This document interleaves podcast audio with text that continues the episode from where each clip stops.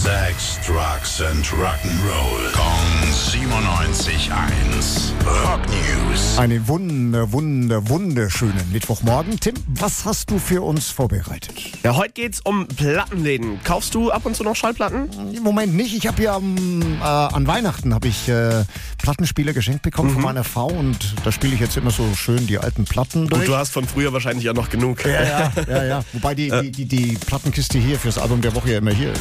Das stimmt, ja. Aber das ist auch so ein bisschen das Problem. Die Plattenläden sagen, also durch Laufkundschaft allein ist es eigentlich alles nicht haltbar. Man braucht das Versandgeschäft, ne? Die ganzen Sammler, Ja. Leute, da seltene Dinger suchen. Aber da wird jetzt ab Juli durch die Post was geändert. Die Versandkosten werden sich nämlich fast verdoppeln, Oh, weil je, sie je, je, je, je. Maße ändern. Da geht's um 5 Zentimeter letzten Endes. Und da sagen die Platten, ne, Plattenlädenbesitzer einfach, naja, also ohne, ohne Versand geht's nicht. Ja. Größter Markt sind die Ja. USA. Wenn sich die Versandkosten Boah. verdoppeln, Ai, von ai, Oh. ai. 5 auf, auf Au, 15 au, au. Euro teilweise, dann kauft halt keiner mehr eine Platte für 15 Euro, wenn du das gleiche nochmal für, für, für den Versand drauflegen musst. Ne?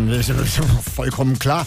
Ja, äh, kann man denn irgendwie helfen? Gibt es da noch Hoffnung? Also es gibt eine Petition aktuell, deren Ziel sind 15.000 Unterschriften, wir haben schon 11.500. Also da besteht noch so ein kleines bisschen Hoffnung, kann man online mal schauen und noch unterstützen. Ich unterschreibe auch.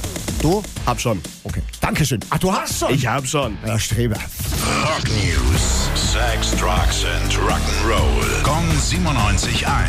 Frankens Classic Rocksender.